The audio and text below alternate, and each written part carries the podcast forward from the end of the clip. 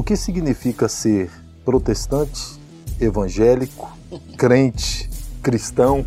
A escritura, somente a escritura, ela tem poder autoritativo na vida do cristão. E a fé, e somente a fé, é suficiente para alcançarmos a graça de Deus. E a ilustração é a seguinte: Jesus é a palavra viva. A palavra viva sustenta a palavra escrita. E a palavra escrita dá forma à palavra demonstrada. A igreja protestante brasileira, ela não tem que ser de direita, nem de esquerda. Graça e paz no Senhor Jesus Cristo, sejam todos bem-vindos ao programa De Cristão para Cristão. 31 de outubro de 1517, Martinho Lutero pregava suas famosas 95 teses na porta do castelo do, da capela de Wittenberg, ou um quadro de avisos, e certamente ele não fazia ideia dos desdobramentos que esse ato seguiria. Escritas originalmente em latim, dirigidas aos eruditos, as 95 teses consistiam em uma série de perguntas e afirmações sobre a compra de indulgências como forma de perdão de pecados temporais e uma forma de diminuir a permanência de uma pessoa no purgatório. Martim Lutero defendia, sobretudo, a justificação somente pela fé. Ao término das suas 95 teses, ele concluía com uma pergunta. Ora, abre aspas. Se o Papa tem poder sobre o purgatório, por que ele simplesmente não liberta todos que estão lá? Fecha aspas. Passados mais de 500 anos da reforma protestante, pergunto: precisamos hoje de uma nova reforma? Para nos ajudar a pensar sobre esse tema, temos hoje aqui um convidado mais que especial, pastor Abenício de Jesus Salvador. 33 anos, nasceu em Luanda, Angola. Isso. Possui o curso técnico em gestão pelo Instituto Médio de Gestão do Kikolo, Luanda, bacharel em teologia e especialista em Bíblia pela Faculdade Teológica Sul-Americana, mestre em educação pela Universidade Estadual de Londrina, é uma potência potencializada. É casado com a doutora Loli, psicóloga, é pai do Gabriel, de três anos. Seja bem-vindo, pastor. Graça e paz no Senhor Jesus. Amém, pastor Dantas, aos queridos irmãos, telespectadores, ou os que estão acompanhando aí essa, esse programa. Também a paz do Senhor para vocês e é uma honra. Uma honra estar aqui com o Senhor. O Senhor é uma potência, eu não. Jesus é a nossa potência, né? amém, amém, pastor. Muito bem, meu pastor. Pastor Benício, nós sabemos que a reforma protestante ela teve implicações teológicas, doutrinárias, litúrgicas, sociais, culturais. A título de contextualização, o senhor poderia, é, de maneira condensada, fazer um, uma síntese do contexto sociocultural, eclesiológico da reforma?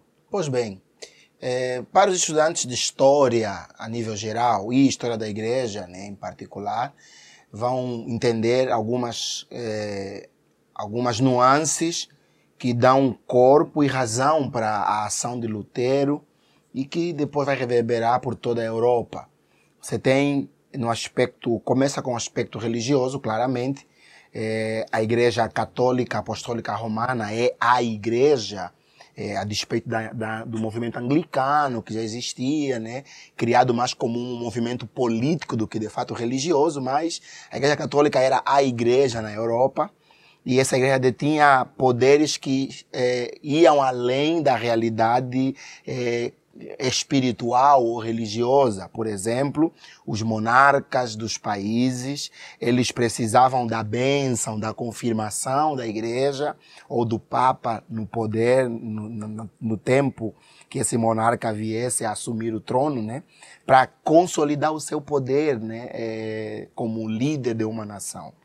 E essa influência da igreja, ela não tinha, não estava apenas no aspecto é, cerimonial é, da coisa, né, do monarca assumir o poder, mas também tinha influências econômicas, influências políticas, porque se esse rei não fosse chancelado pela igreja, ele não tinha autonomia ou então, é, como posso dizer, não teria é, poder, legitimidade política né, para governar.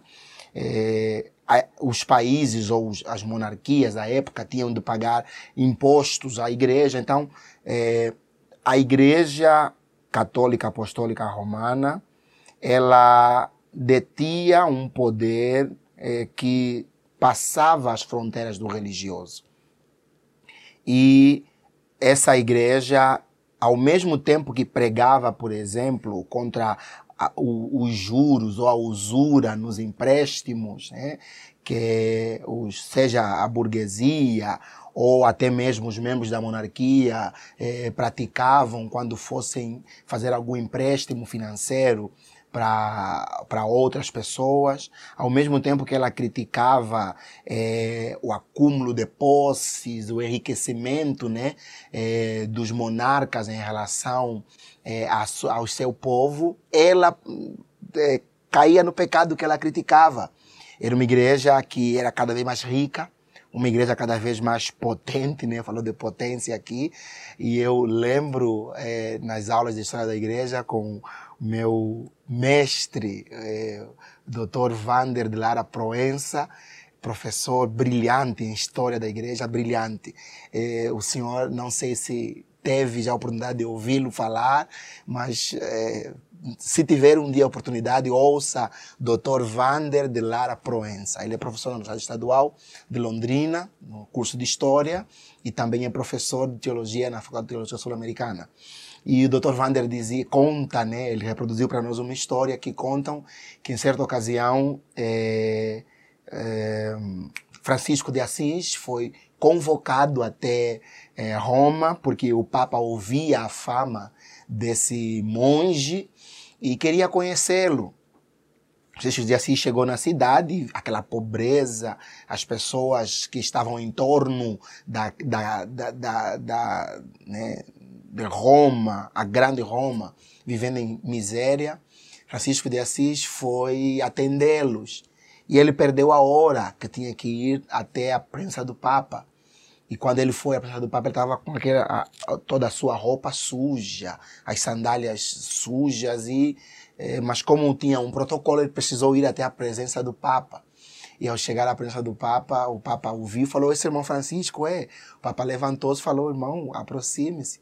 E aí o Papa, constrangido, fala: né, Como o irmão pode ver, eu não posso mais dizer como o apóstolo, né, como Pedro, não tenho ouro nem prata porque a sala, o aspecto todo, desde as vestimentas do Papa até o ambiente que estava, é tudo muito suntuoso para aquela época, até para os nossos dias atuais. E conta a história que Francisco de Assis baixou a cabeça, ficou pensativo por um instante, depois disse: É, Sua Majestade, Sua Santidade. Mas também o senhor não pode mais dizer como Pedro, levanta e anda. Né? Então, esse exemplo ele é usado para referir-se em como o ter comprometeu o ser. Mas aqui também é um exemplo que serve bem para demonstrar esse ter. Então, só que esse ter da igreja, ele vem por causa do poder religioso que ela exercia. E esse poder religioso é, estava sendo usado de uma maneira é, fraudulenta, de uma maneira nada bíblica. E contra isso é que Lutero né, se levanta. Então, eu acho que eh, serve um pouquinho como pano de fundo só para um jeito de introdução. Os nossos ouvintes, imagino, né, têm a oportunidade de lerem um pouquinho mais, aprofundarem um pouquinho mais. Né? Então, a gente não entrega tudo nesse momento. Né? Muito bom. Pastora Benício, Alguém já disse que não é correto nós falarmos em reforma protestante, uhum. e sim em reformas protestantes. O senhor concorda com isso? Em certo sentido, sim. Eu digo em certo sentido porque, em primeiro lugar, é, toda reforma ou as reformas, né? Porque dependendo dos lugares em que ocorreram, elas tiveram características específicas. O movimento de reforma que acontece na Alemanha seja com Lutero, seja com Melanchthon e outros mais. É, tem algumas diferenças com o movimento de reforma que acontece na França, com Calvino, e depois migra para Genebra, né? com a sua expulsão da França, ele vai refugiar-se em Genebra. Tem diferenças com o movimento que acontece na Suíça. Então, são diferentes, é, tem, tem enfoques diferentes mas é, esse é o em partes, né? O, o, o que é, é, o torna uma reforma é que todas elas têm, vamos dizer, alguns elementos centrais comuns. Primeiro, é, como já falamos aqui, essa questão da igreja. A igreja católica era a potência e ela arrogava para si o papel de que era o único meio para chegar a Deus, que fora da igreja não há salvação. Então, os, todos os movimentos de reforma que aconteceram na Europa, independente dos lugares, eles eh, iam contra essa visão. Não, não é fora da igreja, não há salvação. É fora de Cristo, solos Cristos, né? Não há salvação. Então, eh, nesse sentido, eles eram concordantes. Eh, eram concordantes também com alguns, com aquilo que depois veio a ser os, os cinco elementos, né, ou pilares da reforma protestante. Então, sim, eles eh, podemos dizer em reformas, quando pensamos nos aspectos mais particulares dos lugares em que eles ocorreram, eh, mas podemos também dizer, eh, falar em uma reforma, se pensarmos nessa ideia mais central dos pontos que unem, né, ou uniam esses movimentos, independente dos lugares e dos, dos personagens principais que estavam fazendo a coisa acontecendo. Pastor. Sim. O que significa ser protestante, evangélico, crente, cristão? É a mesma coisa? Tem diferença? O que significa para o senhor? Ok. é, vamos lá, tentar ser é, simples e didático. É, aqui eu vou colocar a, a palavra cristão, na, é, crente primeiro e depois as outras. O crente se eu olhar para a, a, a, a gênese, a origem da palavra, o sentido da palavra, todo aquele que tem uma crença, aquele que crê. É, e dizer que o crente é uma exclusividade do cristianismo é um engano. É, quem crê em Buda é um crente, é um budista, é um crente. Quem crê é, em Maomé é um crente, ele é, é um crente maometano é, ou então muçulmano, né? É, aqui, é, para ser mais é, fiel à coisa. Agora, é, cristãos. A cristandade é um espectro bem, bem grande, bem amplo. Os cristãos são todos aqueles que professam em Cristo Jesus, seu Senhor e Salvador. Então, um protestante é cristão? É.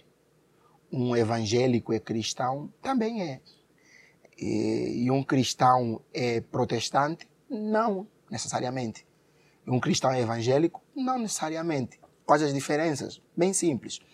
É, um católico romano, um, um crente, um cristão que se defina como católico, católico apostólico romano, ele é um cristão. Porque é, em, em, termos gerais, em definição, a Igreja Católica, ela é cató Igreja Católica apostólica romana, é cristã, é uma igreja cristã. Ela não é budista, nem muçulmana, nem outra coisa, é cristã. É, do, do mesmo modo que eu, que sou assembleano, sou um cristão. Eu creio em Jesus como meu Senhor e Salvador. É, agora, um católico é protestante? Não. Eu, assembleano, sou protestante? Com certeza. é, porque é, o movimento do protestantismo é resultado da reforma. Então, todos aqueles que estão alinhados com os pressupostos da reforma são, portanto, cristãos protestantes, não apenas cristãos. E o católico é apenas católico, ou cristão católico, né? E, é, e o evangélico o movimento evangélico, se nós formos pensar em cronologia, ele surge depois. Né? Você tem um movimento é, protestante, século XVI, e tem um movimento evangélico, século XVII. é, que, de, que coloca uma ênfase maior na evangelização, é, na confissão de Jesus como Senhor e Salvador. Então, é, a, a, a, terminologia evangélico deriva de, do, do, do evangelho, né? É, que é essa ideia do evangelho, das boas novas. Então, tem um, é um movimento muito mais, que se vê muito mais como proclamador do que apenas como uma vivência. Os protestantes não. Eles, ainda que também fosse um momento de proclamação, mas era uma identificação muito mais de vivência. Evangélicos têm, é, uma ênfase, ou pelo menos um aspecto muito mais proclamador. Né? Então, são as diferenças que podemos aqui apontar assim, de modo bem genérico. Né? O senhor citou os cinco solas como os pilares da reforma. Sim. Certamente, um dos legados, pelo menos teologicamente, a gente pode dizer que foram essa sistematização dos cinco solas, se bem que essa sistematização se dá após a reforma. Mas o senhor poderia nos explicar o que são os cinco, quais são, o que são os cinco solas? Amém. É, sim. É, e aqui agora eu, eu, eu, peço licença, né, para talvez cometer um erro de, de ordem, né, de, de, de sucessão, é, mas é, essas cinco solas são, como o pastor disse, é, em resumo, aquilo que sintetiza todo o movimento da reforma ou das reformas, né? É, começa, acho que o seu expoente maior é, é o Sola Scripturas, porque na Igreja Católica, a época e até hoje ainda é assim, é, a, o peso de autoridade da Escritura ele é igualado ao peso da autoridade da tradição a tradição, e aqui na tradição da igreja vamos inserir as bulas, as encíclicas, né? os decretos papais, aquilo que é a história da interpretação da igreja, ela tem o mesmo peso que a escritura, a Bíblia Sagrada.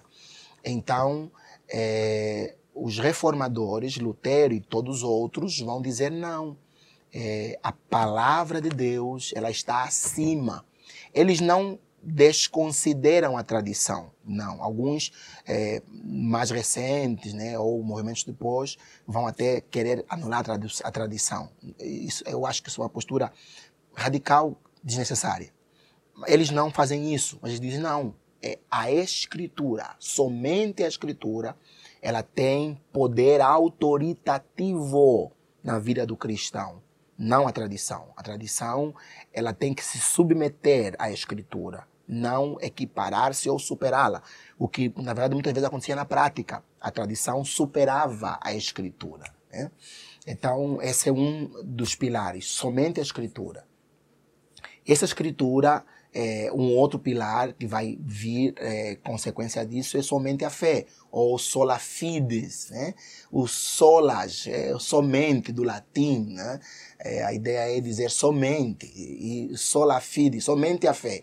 É, Lutero é esse homem que, monge, é, estudioso, muito zeloso, mas que viveu sempre atormentado por um medo, o medo do inferno, o medo de uma condenação severa de Deus contra ele.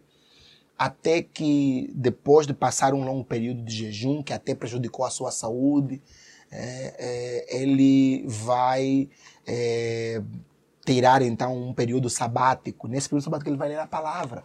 E ao ler a palavra, ele vai descobrir o que hoje nós como protestantes consideramos como essencial, que a fé e somente a fé é suficiente para alcançarmos a graça de Deus, que não tem obra alguma que eu tenha feito ou venha a fazer que me tornará digno. Então é somente a fé, somente a escritura e na Escritura ele encontra essa base, somente a fé. E ao entender a fé, ele entende então um outro conceito que é central, a graça de Deus. Não são as indulgências, é, não são as penitências, nem é o purgatório ou o tempo que eu passo no purgatório, que é para purificar, né? purgar, né? É, que vai de fato me garantir acesso ao reino celestial. Mas é a graça de Deus. Essa graça que nós não alcançamos porque fizemos alguma coisa. apenas porque exercemos fé na boa vontade de Deus. Então, somente a graça, somente a Escritura, somente a fé, somente a graça, somente Cristo. Cristo é o centro. Isso é central no protestantismo. É, a Escritura, eu lembro, pastor, meu pai tinha um livro em casa, o título do livro, acho que era Autoridade da Palavra. E esse livro trazia uma ilustração forte. Tinha três capítulos apenas. É, mas um livro poderoso, sabe aqueles livros abençoados? Mudou muito minha vida. Eu deveria ter 13, 12 anos quando li aquele livro.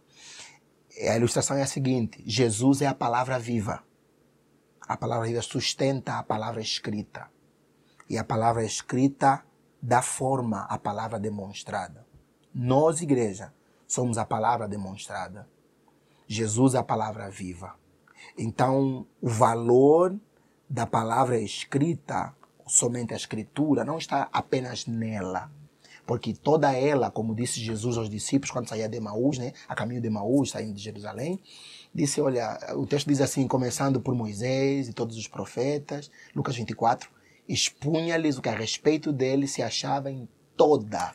Eu gostei dessa, dessa ilustração. Cristo é a palavra viva. viva que sustenta. A escritura é a palavra, a palavra escrita, escrita, e, a igreja. Ela, a palavra escrita dá forma à palavra demonstrada. Excelente. Então, Excelente. Jesus é, é, é, é, somente Cristo. É, a ideia de que não há salvação fora da igreja, ela é vencida por essa ideia ou por essa contra-ideia de que Cristo é o caminho, João 14, eu sou o caminho, a verdade e a vida. Ninguém vem ao Pai senão por mim. Não há outro intermediário entre os homens e Deus, a não ser Cristo. Então, Ele é a base, Ele é a escada, o elevador, é o caminho. É por meio dele que nós temos acesso a Deus, né? e não por outros meios. Então, somente a Escritura, somente a fé, somente a graça, solos Cristo, somente Cristo, e por fim, só lhe deu glória. Tudo isso, tudo que somos, tudo que vivemos, tudo que fazemos, é para a glória de Deus. E talvez eu não encontre um texto que expresse melhor isso do que o texto do apóstolo Paulo, lá em 1 Coríntios, onde ele fala assim, quer comamos, quer bebamos, ou façamos qualquer outra coisa. Fazei tudo para a glória de Deus. Esse comer e beber, ao mesmo tempo que são coisas cotidianas da vida são coisas essenciais, tem a ver com a nossa subsistência. Então, ele pega, na minha leitura, ele pega tanto coisas que são, não vou dizer banais, mas que todo mundo, em tese, tem capacidade de fazer ou deveria fazê-lo, né? comer e beber, mas também são coisas que são essenciais, que garantem a continuidade da vida. Eu estou falando assim, olha, nas coisas que parecem mais simples, e naquilo que é essencial. Tudo isso, faça tudo para a glória de Deus. Então, são as solas. Muito bom. Pastor, sendo os cinco solas um legado, vamos denominar assim, um legado teológico. Sim. Mas sabemos que a reforma protestante ela não trouxe só um legado teológico. Teve também um legado educacional, uma influência na cultura, o senhor poderia descrever para nós que legado, fora o legado, o legado teológico, quais foram as contribuições da reforma protestante? Sim, essa é uma pergunta bastante interessante. Interessante é, porque nós vivemos um tempo, é, hoje talvez menos do que anteriormente, em que ser cristão era visto como um sinal de, de ignorância, ou de negação da ciência, anticiência, não cientificismo. Cientificismo já é um outro, é um outro ramo que é, é, é, é nocivo até. Né?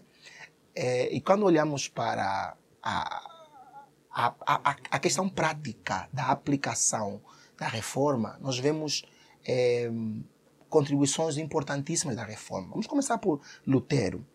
Lutero ele eh, surge naquele contexto em que os príncipes estavam cansados da opressão da igreja e por isso apoiam né, no seu movimento contra a igreja, ainda que ele não quisesse desligar-se da igreja, é importante sempre lembrar isso.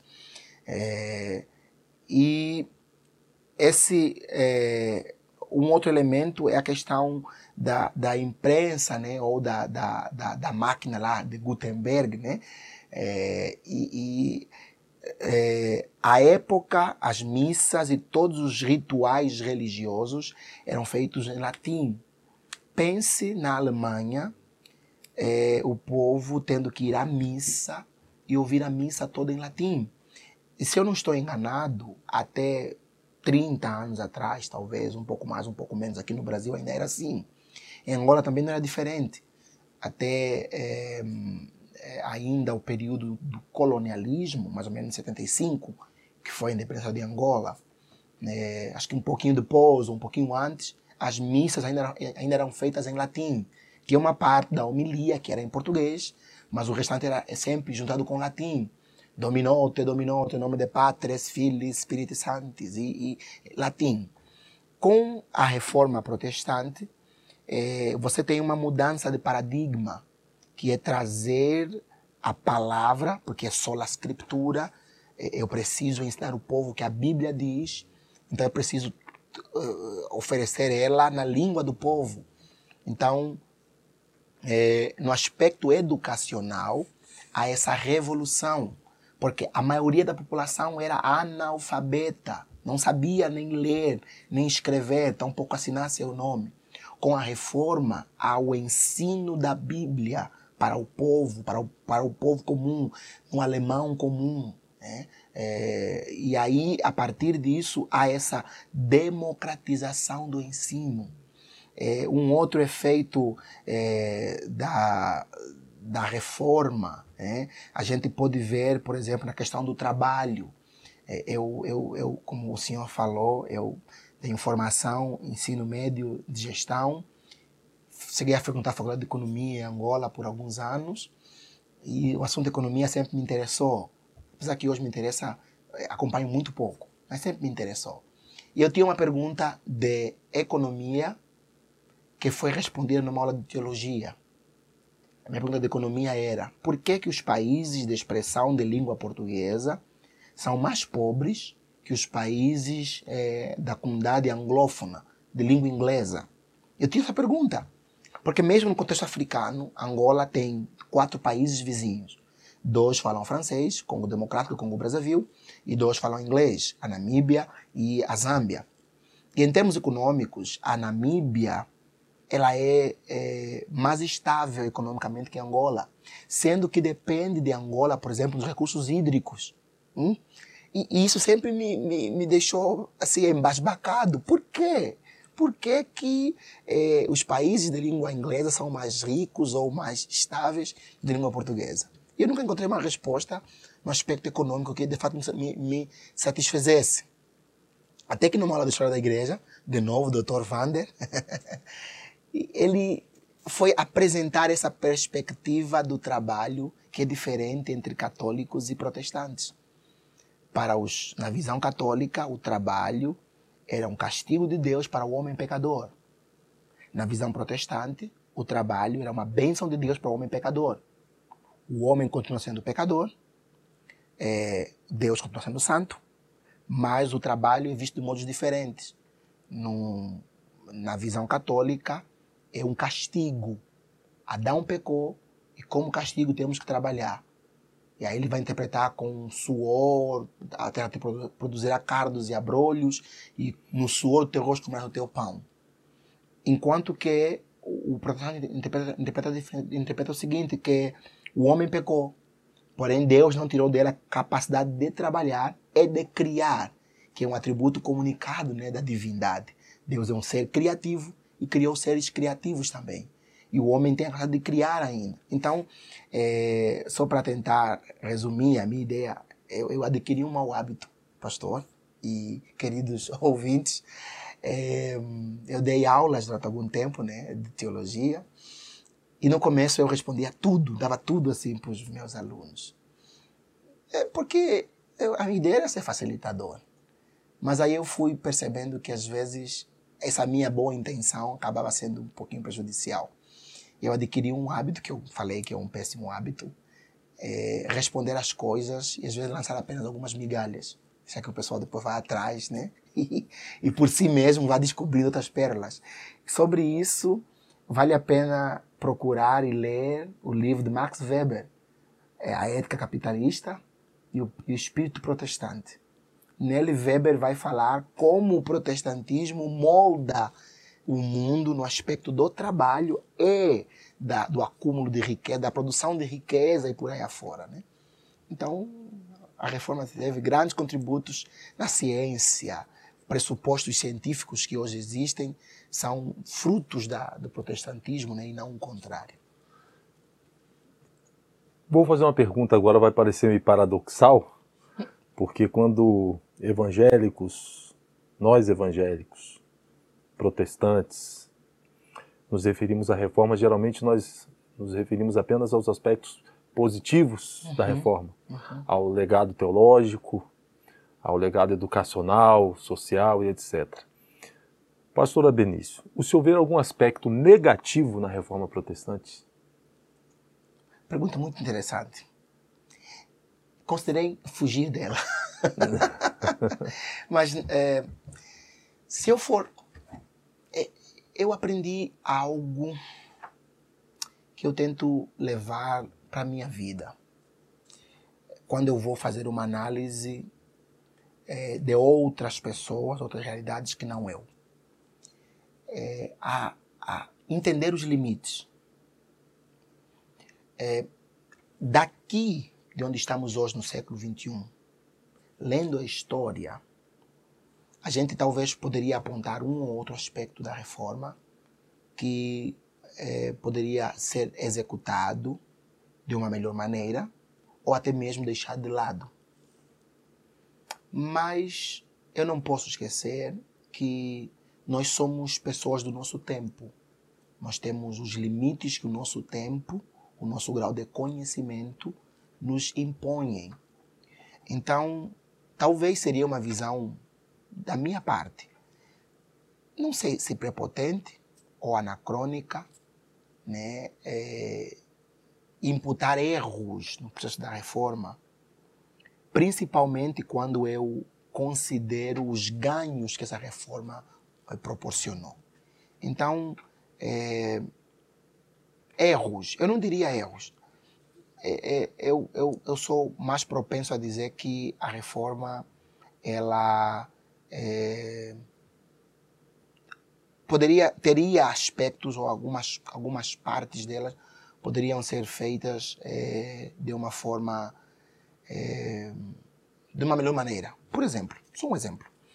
É, algumas pessoas falam do reformador, acho que depois de Lutero o mais famoso, que é João Calvino, e da sua ação em Genebra. Genebra era uma, era uma cidade é, com muitos problemas sociais, não apenas espirituais, mas sociais principalmente. E quando Calvino volta pela segunda vez para Genebra, porque a primeira vez ele é expulso de lá. ele foi expulso da França. Né? Ele, teve, ele teve que fugir, na verdade, da França por perseguição. Em Genebra ele foi, é, começou a implementar as suas, as suas, é, a sua visão é, de cristianismo, foi expulso e depois foi convidado a voltar, né? porque perceberam que o que ele estava fazendo de fato iria trazer muitos ganhos para, para Genebra e todos os moradores de Genebra. E Calvino, quando, é, quando volta para Genebra, ele vai ter algumas posturas que hoje, lendo daqui, a gente reprova. Por exemplo, ele foi, se não o promotor, pelo menos foi conivente com algumas mortes. Mortes de pessoas que se opunham é, a, a, às propostas que ele apresentava como princípios para a implementação da reforma naquele lugar.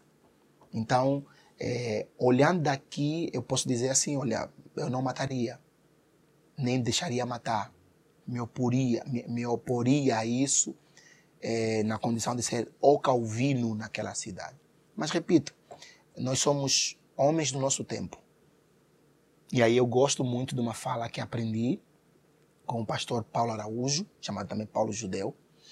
Ele disse que certo rabino, perguntaram a um certo rabino, é, Rabino, é, quando nós chegarmos diante de Hashem, é, será que ele vai nos julgar porque nós ficamos muito aquém de Elijah, de, de outros profetas, de Enoque e outros mais, ou de Abraham, Abraham, né, como falam. Ele, olha, ele disse, eu tenho certeza, quando chegar diante de Hashem, Hashem, que é Deus, né, vai me perguntar, Yusuf, você foi Yusuf? Porque eu te fiz com as características, no tempo, nas circunstâncias, para ser Yusuf. Não para ser Abraham, não para ser Isaac, Enoch, ou Elijah, ou qualquer outro profeta. Eu te fiz com as características, com as particularidades e o tempo para ser quem você é. Então, é, aí ele citou Gênesis capítulo 6, quando o texto diz assim que Noé era o homem justo no meio da sua geração. É aquela geração. Deus não vai nos julgar, pastor Dantas, e eu, eu creio assim, depois que eu vi aquilo, fez muito sentido para mim. Eu creio que Deus não vai me julgar usando Paulo como meu referencial. Não, é Cristo. Mas é Cristo a partir do meu contexto. Não vai ser o contexto de Paulo, o contexto de Abraão ou de Enoque, né? Então, nesse sentido, é, eu não, não tenho, não me sinto em condições de falar que a reforma tinha erros, ou os reformadores erraram. Essa resposta vale ouro, pastor. vale ouro. Saindo um pouco do contexto do século XVI, vindo para 2021, nosso tempo, olhando o evangelicalismo, em sua opinião, precisamos de uma nova reforma? Se sim, quais aspectos? Eu pensei. Pastor, eu, eu creio que não. E explico por que não. Se eu parto do princípio que eu é, o resumo da reforma, as cinco solas, eles condensam bem a visão do que é o cristianismo, que de fato é, é, é a escritura, é a nossa regra, de que a graça é, é a plataforma na qual fomos colocados pela fé, que só podemos é, direcionar a Deus, e de que Cristo é, é, é esse selo, é essa segurança, é esse Senhor que de fato nos redimiu, e tudo isso para a glória de Deus. E, e isso resume bem a visão do que é, é a, a, proposta que a Bíblia nos apresenta a respeito de Deus. Fazer uma nova reforma, então eu estou considerando que estes aspectos da reforma estão insuficientes. E eu penso que não. O que eu considero é que talvez nós precisemos é reforçar ou voltar a esses aspectos centrais da reforma. Porque se eu disser precisamos de uma nova reforma, é, quais aspectos das reformas, porque uma coisa é a essência, outra é a forma. Essa reforma que eu estou falando é na forma ou na essência? Se for na essência, eu digo que não. Se for na, na forma, ah, com certeza. Com certeza.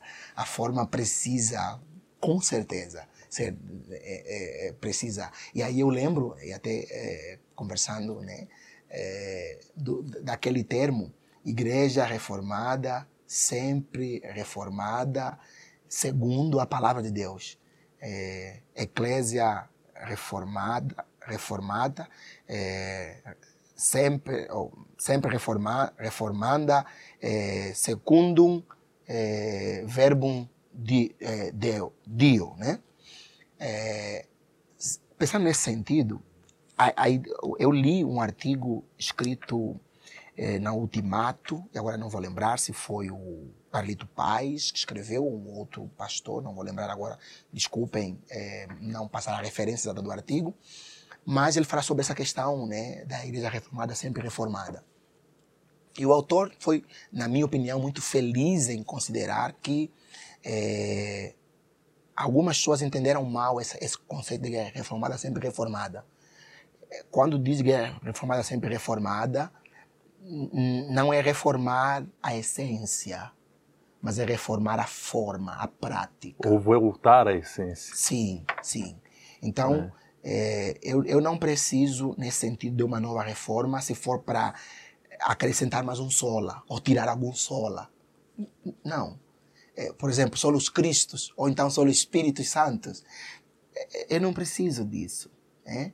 É, o, o que eu é, preciso e, e que a igreja precisa é a questão da forma.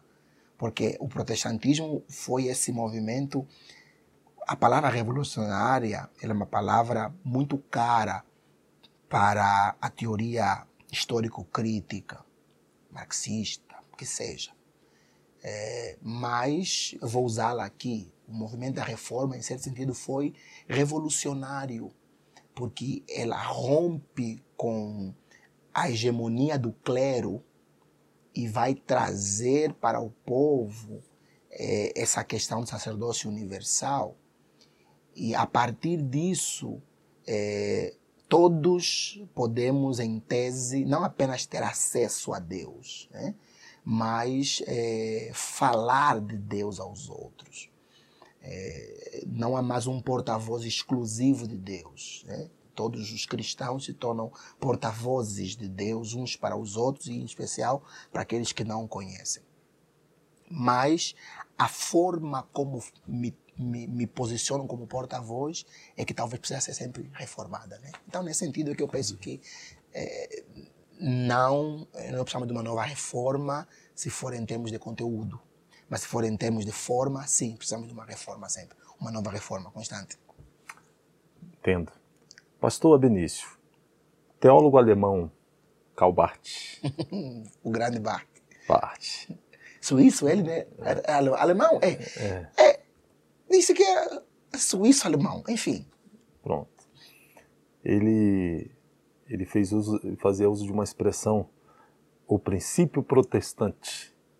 E como ele usava essa expressão para se referir que a igreja não deveria perder o princípio protestante. Como princípio protestante, ele entendia que a igreja deveria ser voz, em sua geração, voz profética e não voz ideológica. Certo. Em sua opinião, nós, como igreja, nós estamos mantendo o princípio protestante? Ou nós estamos perdendo o princípio protestante? Perdendo. Sim, bem rápido assim, perdendo. Perdendo. Porque, e aí eu lembro, né, assim, na hora, da historinha que contei há pouco, que eu ouvi do, do, do professor Vander, é, sobre o encontro de Francisco de Assis e o Papa de sua época, né? É, esse Papa, ele pede desculpas a Francisco, partindo, aqui devo fazer um, um aspas, né? É, é, essa história, eu não sei a veracidade dela? Mas ela serve para ilustrar alguma coisa. É, a igreja, as instituições cristãs, elas é, alcançaram certa estabilidade. Já se foi o tempo que no Brasil ser cristão, ou evangélico, ou protestante, era sinônimo de ridicularização, de menosprezo, era motivo de, de escárnio. Se foi o tempo. Ainda há, mas não mais com a mesma força que havia noutros tempos. Eram os crentes, os bíblias, os ignorantes, os, os, os, os fanáticos, os acéfalos e coisas do tipo. Já não, esse foi esse tempo. E parece que é, ao sair esse aspecto da pressão social e com o crescimento numérico econômico das instituições igrejas, perdeu-se um pouco esse aspecto profético da coisa. O próprio Barth ele sofre várias represálias na Alemanha por causa disso, né? Porque ele se posicionou duramente, não como voz ideológica, mas como voz profética. Quando precisou, ele perdeu perdeu emprego como professor, porque ele falou: não, eu não concordo com isso, está errado. O governo ou a política está caminhando por caminhos perigosíssimos. E por causa disso ele sofreu represálias. Né? Então, é, nós estamos de fato perdendo. É, e aqui eu quero ter liberdade de falar isso, que a igreja cristã, a igreja protestante brasileira, ela não tem que ser de direita, nem de esquerda. Ela não tem que ser pro X ou pro Y ela precisa ser fundamentalmente pró-Cristo, pró-Bíblia. Evangélica. Exatamente. É, porque parece que hoje se confunde um pouquinho, e aqui eu vou ser mais claro ainda, dizer assim, olha, os esquerdistas são satanás e os de direita são os mocinhos. Um, termo que me causa um certo desconforto, tanto intelectual como até mesmo religioso, eh, não religioso, mas mais intelectual. É cidadão de bem. Cidadão de bem. Como cristão eu ouço esse termo cidadão de bem. Pergunto, que bem? Bem quer dizer que você paga o seu imposto? Aí eu lembro, é automático para mim não lembrar de Jesus. Não há bom senão o Senhor. Cidadão de bem. Cidadão de bem não é sinônimo, não. Nós somos do bem, os outros são do mal. Então a igreja não, não, não, ela não é chamada para ser direita. Não. É claro que alguns dos pressupostos dos partidos ou dos ideais políticos de direita mais se alinham com aquilo que a palavra de Deus diz. Mas, ao mesmo tempo, também, alguns pressupostos do, dos movimentos de esquerda também se alinham. Em com, compartilhamento. Compartilhamento. Esqueçamos aspectos políticos da coisa, ou econômicos da coisa, né? Se dá certo a questão do comunismo ou não. Mas essa ideia de, de, de ter tudo em comum, a gente tem isso demais na Bíblia. Não, não só em Atos dos Apóstolos. Leia lá em Levíticos. O Senhor fala, por exemplo, quando você for recolher o fruto do teu campo, não fazer o quê? Não colher o da beirada. Por causa de quem? Do pobre, do indigente, do estrangeiro, do órfão e da viúva. Isso aí é, é, não é visão que Marx criou. Não, é a palavra de Deus. Então, é, a igreja ela é chamada de ser voz profética. E se eu quero de fato ser voz profeta, eu não posso me comprometer com um, um viés político. Porque na hora, que eu, na hora que eu me comprometer com um viés político, eu comprometi a minha voz profética. Pastor, se nós encerrássemos a entrevista agora, por essa resposta, já teria valido a pena. Tudo que foi falado até aqui. Oh, Deus. Com certeza, Amém. com certeza. Pastor, o senhor disse que há bem pouco tempo a, as nossas missas eram feitas ainda em latim, uhum. é verdade? Sim. Um dos legados da reforma protestante foi colocar a Bíblia nas mãos do povo. A igreja passa, deixa de ser a voz oficial interpretativa da Bíblia. Isso gera uma livre interpretação. Isso foi a consequência natural da reforma, uma livre interpretação, entre aspas, né? Quem passa a ser a autoridade hermenêutica, pastor, no que tange a interpretação, tendo em vista que não é mais a igreja a voz oficial da interpretação da Bíblia na visão protestante? Quem passa a ser a autoridade no que tange a interpretação da Bíblia, a autoridade oficial da interpretação da Bíblia? É, é, o, é o, a primeira sola que falei aqui, sola escritura. E parece redundante, é uma redundância que parece até ignorante, mas não é. é ao mesmo tempo que esse faz parte de, dessa ideia do sacerdócio universal, né? ao mesmo tempo que a Bíblia agora está na mão do povo, traduzida para o alemão, depois para o francês e por aí afora, é, a própria Bíblia, ela constitui nela é, a sua própria, ela traz né, nela mesmo critérios interpretativos. Por exemplo, é, só lembrar alguns textos bíblicos. O texto fala assim: é, daquele que acrescentar uma parte nessa profecia, lá em Apocalipse. E essa profecia aqui não era exclusivamente aquele texto profético de Apocalipse, mas era a profecia no contexto maior que era a palavra de Deus. Né? É, quando nós pensamos na, nos princípios hermenêuticos protestantes, estes princípios vão é, trazer em si a ideia de que a Bíblia ela explica a Bíblia. Então, é, ela tem uma verdade objetiva histórica. Né? É, por exemplo, quando eu leio Atos 2, para é, mim, um pastor pentecostal, ela tem uma carga emocional porque eu identifico naquele relato de Atos 2 não apenas é, um relato, mas a minha história como pentecostal.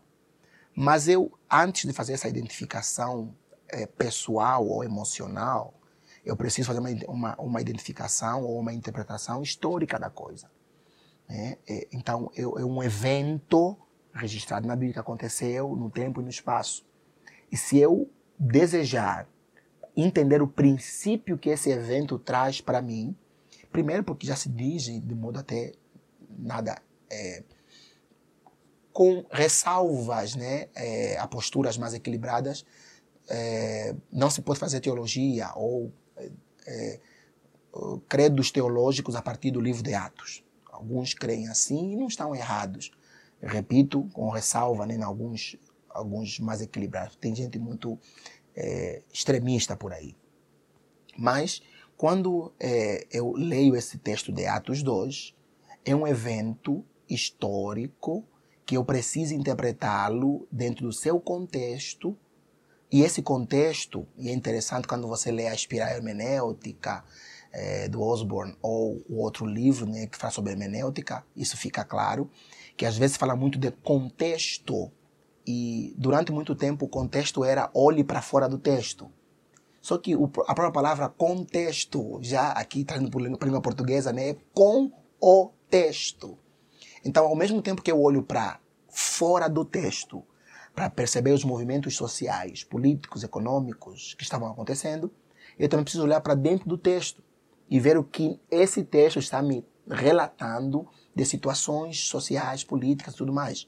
Então, é, é verdade que a reforma protestante ela colocou a Bíblia na língua do povo e na mão do povo.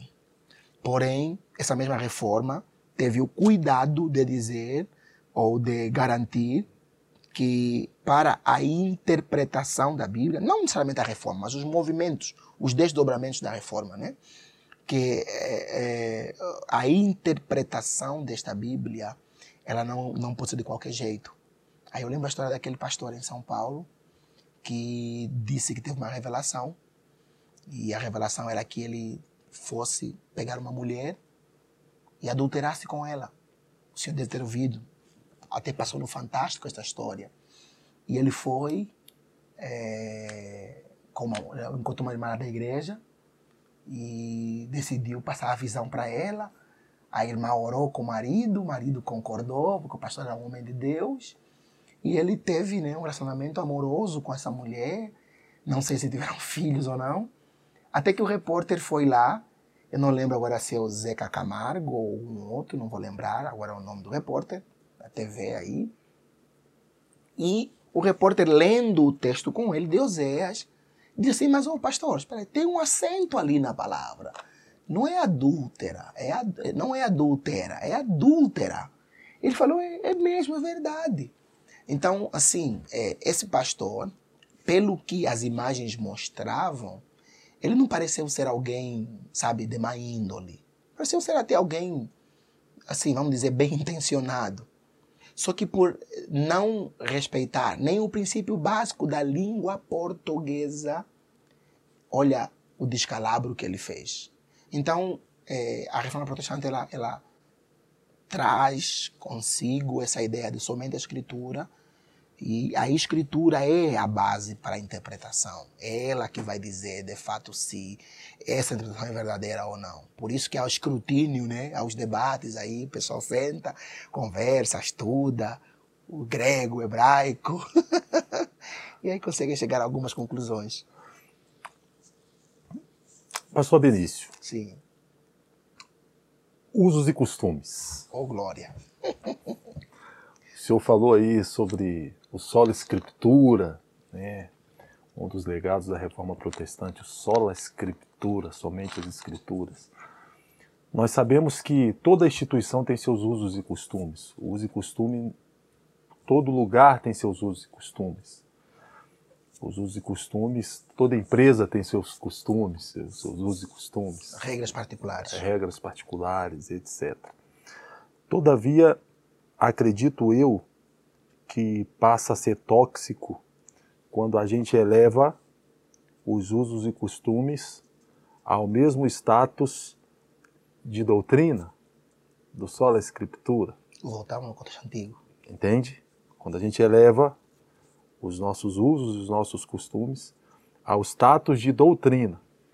E aí eu vou citar dois exemplos, por exemplo. Primeiro, houve uma controvérsia entre Lutero e Zwingli uhum. sobre a ceia, uhum. a celebração da ceia do Senhor, não é? Uma controvérsia entre os dois. E até hoje, eu, pela minha profissão, já morei em, em várias cidades no Brasil e cada lugar que eu morei eu vi uma, uma, uma tipo diferente de celebração da ceia do Senhor, né? Mas eu reparei que ao longo do tempo eu conheci alguns pastores que, inclusive, por exemplo, é, no que tange ao pão e ao vinho, ao suco de uva, eles fazem uma consagração dos elementos. Então, a partir da, do momento da oração, o pão ele passa a ter uma sacralidade que não tinha antes, a ponto de, após o, o culto, após a celebração da ceia, esse pão ter que ser enterrado, ter que ser dissolvido, o suco de uva ter que ser jogado fora. Eu já conheci é, alguns que, que, que tinham essa prática porque tinha uma certa sacralidade nos elementos ali do, do da, da, celebração da, da ceia. ceia. Esse é um primeiro exemplo. Segundo exemplo, eu não creio que a igreja do Senhor Jesus dá uma pausa em Atos 2 e recomeça em 1517. Sim. Né, eu creio que nós temos aí 1500 anos de igreja, entre Atos 2 e 1517, homens piedosos, homens de Deus, mas a igreja como instituição ela foi se, se se, se corrompendo ao longo do tempo, não seria um, um, um meio contraditório é, eu confundir pregar o evangelho com convidar alguém a deixar de ser católico para passar a ser fazer parte da igreja evangélica, a igreja protestante, não seria um tanto quanto contraditório se o que estamos anunciando é o Cristo e o que, que isso tem a ver com, com a questão da, da dos elementos da ceia? É, será que nós em algum momento não, ao elevarmos a, os usos e costumes ao status de doutrina, a gente não acaba pregando um denominacionalismo em vez de estarmos pregando o evangelho? Essa é a pergunta. Pois bem, a pergunta é muito boa e envolve alguns aspectos, vários, vários aspectos, né? É, vamos lá, tentar respondê-los. É, pelo menos fazer comentários. Responder não, comentários, né? É o que estou fazendo aqui, comentando. é, a questão, se eu estou é, pregando ou evangelho ou denominacionalismo, por exemplo, quando convido alguém ou insto com alguém que é católico a frequentar uma igreja evangélica, por exemplo eu lembro do Dr. Hans de Witt. Dr. Hans de Witt é um teólogo holandês. Foi convidado uma vez para virar, veio passear ou dar algumas aulas pra, na, na Faculdade Teológica Sul-Americana e tivemos algumas aulas com eles. Dr. Hans falou é, dos três possíveis, três, as três possíveis posturas que a igreja ou a teologia de, de alguma igreja, a teologia cristã pode adotar cristã no sentido evangélico. É, a, a postura, é, perdão, inclusivista, dialogal ou exclusivista. Na inclusivista, é, eu incluo Jesus é o caminho, mas Buda também é o caminho. Maomé também é o caminho. É, Maria também é o caminho. É, Hare Krishna também é o caminho. E há posturas assim. É, por exemplo, o universalismo, em certo sentido, é uma postura é, inclusivista. Jesus é o meu Salvador, que vai me levar para a eternidade. Mas é, aquela outra pessoa que é muçulmana e é um muçulmano fiel aos ensinos de Maomé, é, ou de Alá, se quisermos, ele também vai um dia chegar numa glória, numa eternidade. É uma postura inclusivista. A, a postura dialogal ela se abre para o diálogo. Ela crê que Jesus é o caminho, mas ela não fechou. Ela não sabe, na verdade. Fala, bem, Jesus é o caminho. É, Maomé, eu acho que não é. Mas se foi para você, para mim não é. Para mim, só Jesus é o caminho. Na inclusivista, eu posso migrar. Estou em Cristo, depois posso ir para Maomé. Porque todos vão chegar no mesmo lugar, né? É, é a ideia do elefante. Que os cegos estão apalpando o elefante, cada um vai falando uma parte. A verdade é que esse é um, é um animal só. Fala, não, é, esse é um animal que tem uma orelha muito grande. Um animal que tem uma tromba muito grande. Um animal que tem um pé muito grande. É o mesmo animal. Né? Esse é o inclusivismo. É, o dialogal é olhar, esse é um elefante.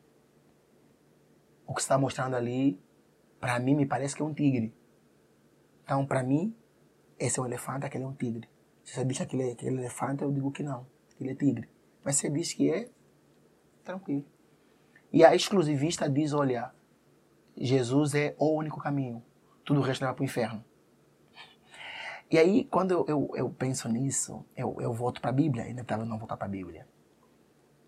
Eu estou falando isso, entendendo se eu estou pregando denominacionalismo ou evangelho, quando insto com algum católico a sair do catolicismo e entrar numa igreja protestante. Jesus fala, eu sou o caminho.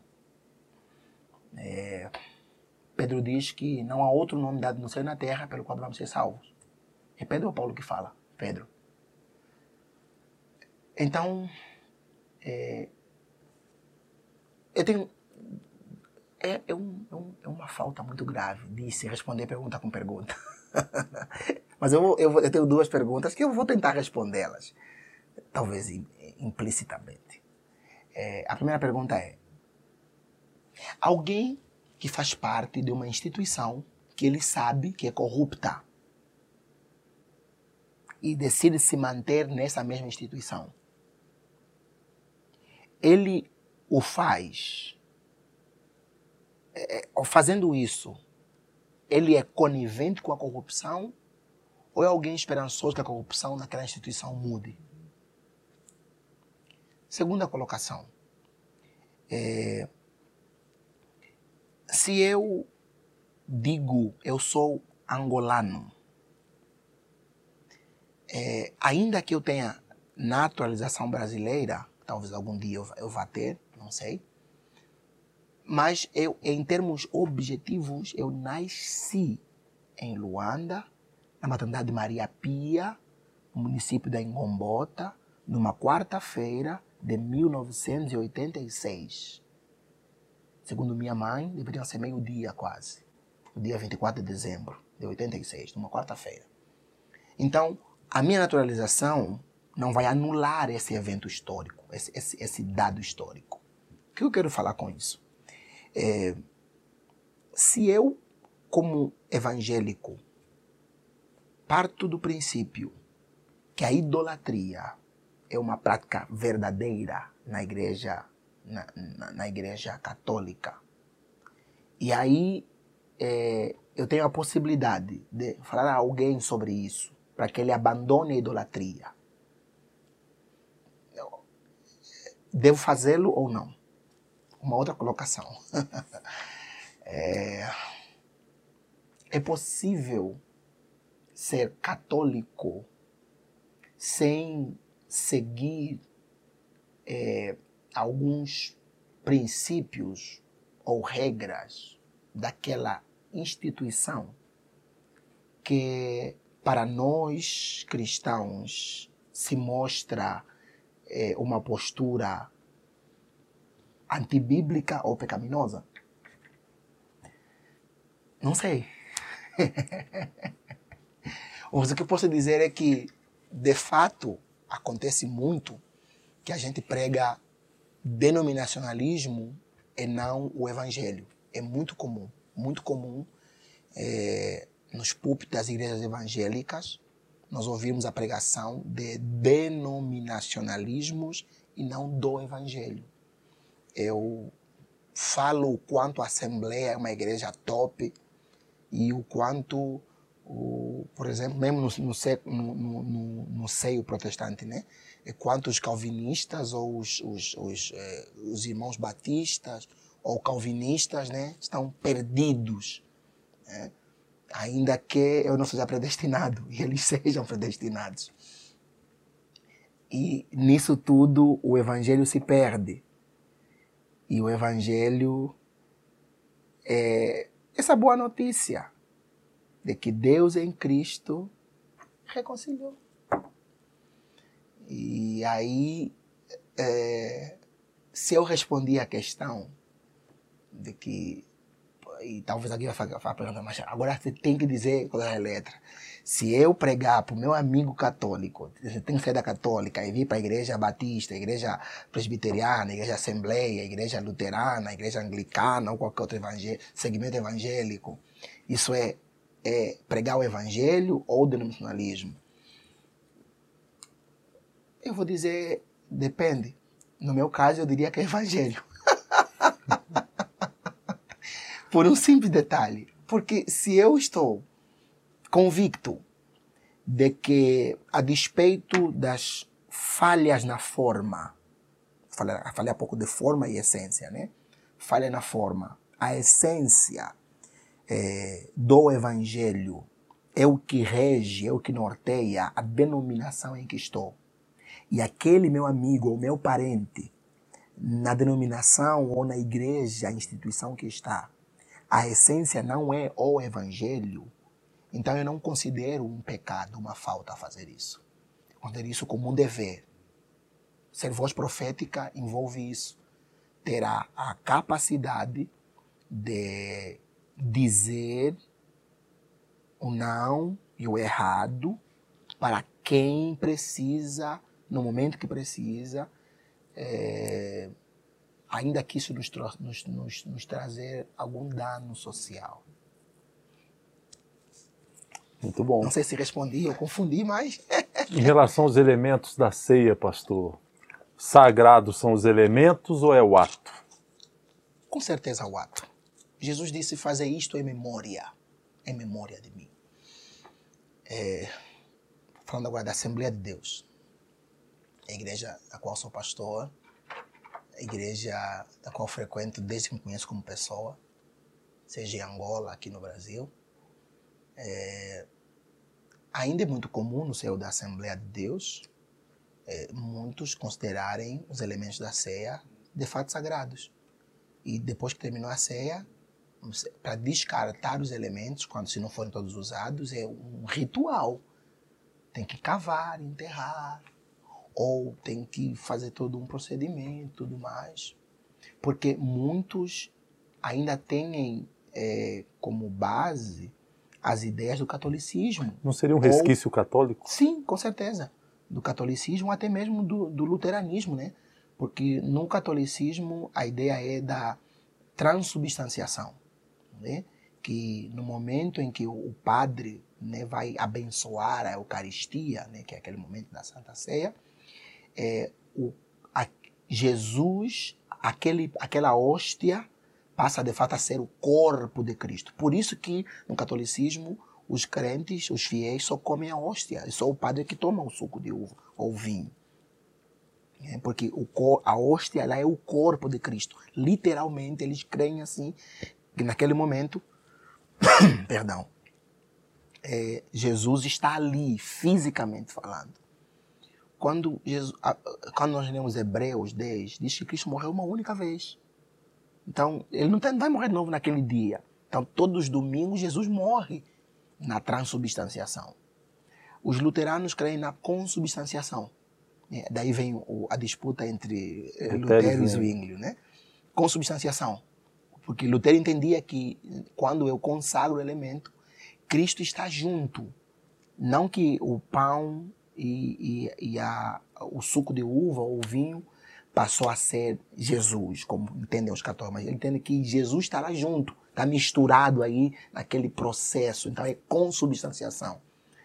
Por isso que quando eu vou descartar, tem que descartar com, com zelo, porque é o corpo de Cristo, mas não é o corpo de Cristo. Paulo diz que recebeu do Senhor Jesus o que também ensinou. Ele diz assim: fazer isto em memória de mim. Quando nós lemos, acho que é o Evangelho de João, capítulo 6, Jesus falou assim: Quem não comer do meu, da minha carne, não beber do meu sangue, não tem parte comigo, não é digno de mim. Ele não está falando de forma literal, porque de fato naquele dia ninguém comeu da carne dele, nem bebeu do sangue dele, nem depois. Tanto é que os judeus, os que estavam lá, entenderam que ele está falando literalmente. Falaram assim: olha, você tem demônio, isso aqui está o problema. Ele disse: não, você não entende o que eu estou falando, é coisa espiritual. Então, os elementos da Santa Ceia, eles não são sagrados, não são santos. O rito, o memorial, é que aponta para alguém santo, para Cristo.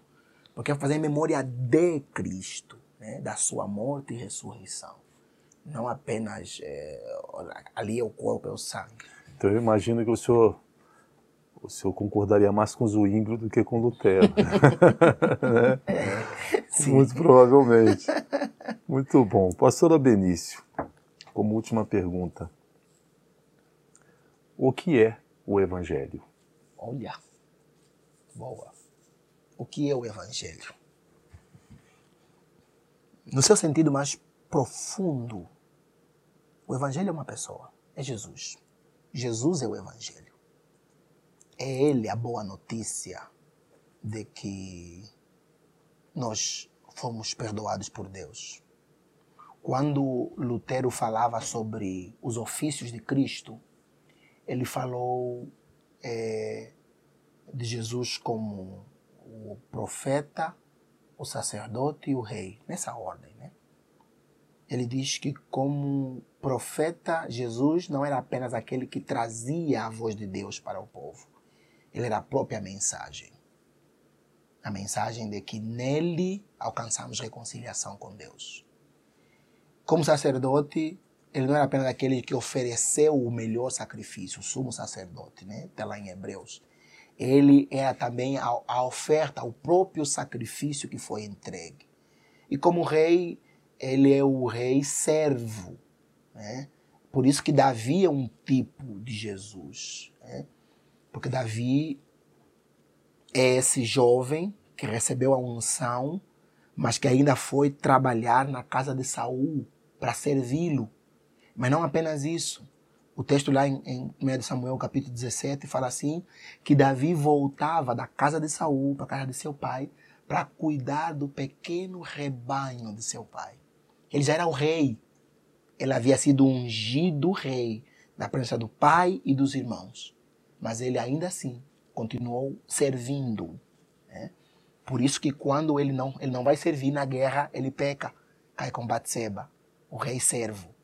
Jesus é esse rei que, diferente do, fara, do, do Herodes, por exemplo, que ao ouvir que nasceu um menino que é rei, comete, comete infanticídio.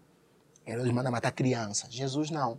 Jesus é o rei que é o Senhor do universo que entrega a sua vida. Ele diz para Pilatos: ninguém toma minha vida, eu a dou voluntariamente.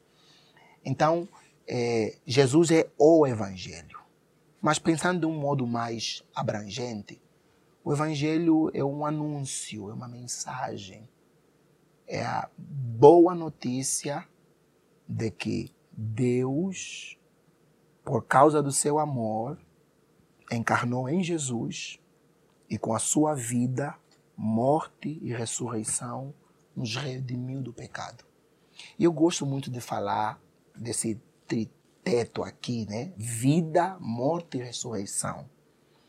Porque, pastor Dantas e queridos irmãos, eu entendo que o ato redentor de Cristo não está apenas na sua morte, na sua ressurreição, mas no modo como ele vive. Ele é o homem perfeito que nos ensina como viver. Porque o desafio né, que a gente, como pregadores, fala para os irmãos da igreja é não é aceitar a Cristo, é viver o dia depois que aceitei a Cristo. É, não é dizer sim para Jesus no culto, chorando em lágrimas, me derramando. Sim, eu recebo o Senhor, eu recebo Ele como meu Salvador. Amém. Glória a Deus por isso. E o dia seguinte, quando eu volto para o meu ambiente que está tomado pelo pecado, porque, em tese, o ambiente da igreja, esse ambiente, né, é, é, é, é como que o Olimpo, né? Não chega a ser o céu, é o Olimpo. É um ambiente que está suspenso. entre o reino dos mortais, de pecado, e o reino celestial, só de virtudes. A igreja, em tese, é esse ambiente em que eu sou santo, sou santificado, todo mundo é do, da, da, paz, do amor, do amém. Só que eu não vivo na igreja o dia todo. Eu preciso viver a minha vida no, no, no restante das horas. E então o desafio não é eu ser crente, ser cristão apenas naquele momento de culto, né, na igreja. É o dia a dia. Então, Jesus é esse Salvador que me ensina como viver. Porque eu, eu, eu vejo redenção em Jesus não apenas na cruz, mas desde o seu nascimento. Desde o modo como ele vive sua vida, já é um ato redentor que toma um expoente maior na sua morte. Porque aí, ao morrer, ele abre a chance de eu morrer com ele. Né? Ele morre no meu lugar, ele toma as minhas culpas. Mas aí tem que ir o processo da ressurreição, que ao ressurgir, ressurge comigo, ou eu ressurjo com ele nas de uma nova vida. De uma vida, não apenas uma vida aqui, mas a vida eterna. Né? Então o Evangelho é esse anúncio. Esse anúncio que Deus, por causa do amor que tem por nós, encarnou em Cristo. Esse Cristo nasceu, morreu e ressuscitou e abriu um novo e vivo caminho para a reconciliação com Deus. Excelente. Pastora Benício, muito obrigado Amém, por sua presença aqui, Amém, ter disponibilizado seu tempo, bem como seu conhecimento, para que todos nós que estamos escutando o Senhor possamos pensar, refletir. Eu costumo dizer que nós temos que aprender, nós temos que aprender a aprender. Muitas vezes nós temos que aprender a desaprender uhum. aquilo que aprendemos de maneira equivocada. E tudo isso se dá pelo modo quando a gente aprende a pensar. Não é verdade? Nossa. E a potência aqui. Né? E o que tudo aquilo que o Senhor nos, nos tudo aquilo que o Senhor disponibilizou hoje aqui, seu conhecimento, nos vai permitir pensar sobre essa temática. Muito obrigado. Deus te abençoe, que o amor de Deus, a graça de nosso Senhor e Salvador Jesus Cristo, a comunhão e as consolações do Espírito Santo seja com todos vocês. Beijo no coração. Deus abençoe. Amém.